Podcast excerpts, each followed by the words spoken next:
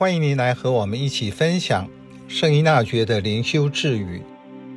四月十六日，让工匠谨记，他的材料不是黄金，而是粘土，并且自我替力，以免在努力去除他人瑕疵时，却忽略自身的缺点。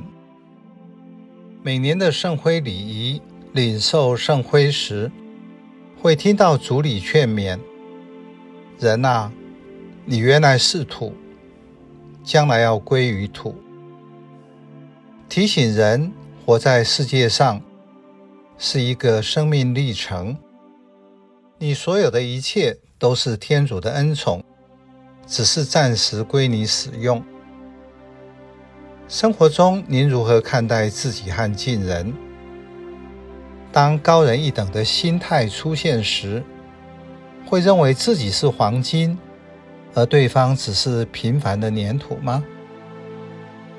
在人际关系上，耶稣有许多教诲。为什么你只看见你兄弟眼中的墓穴，而对自己眼中的大梁竟不理会呢？或者，你只能对你的兄弟说，让我把你眼中的木屑取出来，而你眼中却有一根大梁呢？在圣言的光照下，人才能看清自己真实的情况。在指正他人时，先认清自己，并且明了我们都是软弱的人。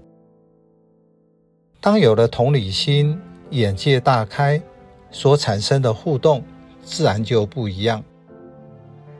所以，圣依纳爵提醒：不要看不起人家，即使他表面看起来不怎么样。可是，不要忘了提醒自己，也是一个有限度的人。当我看到他人的缺失时，不要轻视，并且急着修正他，因为他是天主所造，天主也在塑造他。中古世纪的灵修教导人要看清自己，认为自己什么也不是。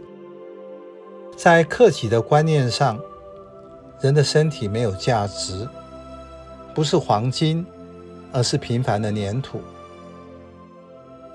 现代借由心理学的发展，对于人的了解加深，加上圣经学研究，对人的认识也越来越完整。有了自我警惕，就不会忘记看自己的样子。所以不要自以为高人一等，在看出自己的脆弱面时，才能够有效的去帮助别人、服务别人。在看到别人的不对时，也看到自己的软弱，因此能够同理他人。只有真正的看清自己时，才能善待他人。